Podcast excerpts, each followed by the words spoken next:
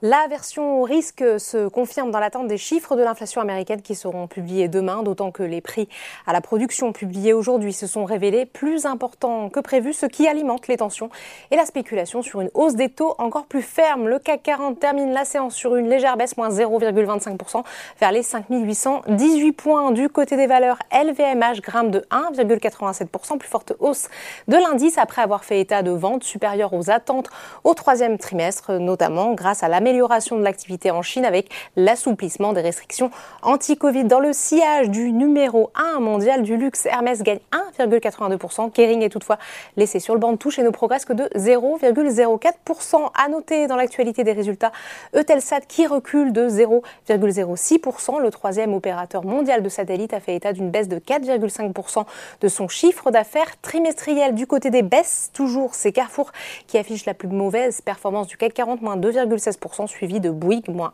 1,88%. On passe maintenant au SBF 120. Le secteur de la chimie se reprend après sa chute de la veille. Solvay gagne presque 2%. A contrario, ICAT chute de plus de 5%. Goldman Sachs a en effet dégradé le titre de la foncière de neutre à vendre et ramené son objectif de cours de 43,40 euros à 32,50 euros.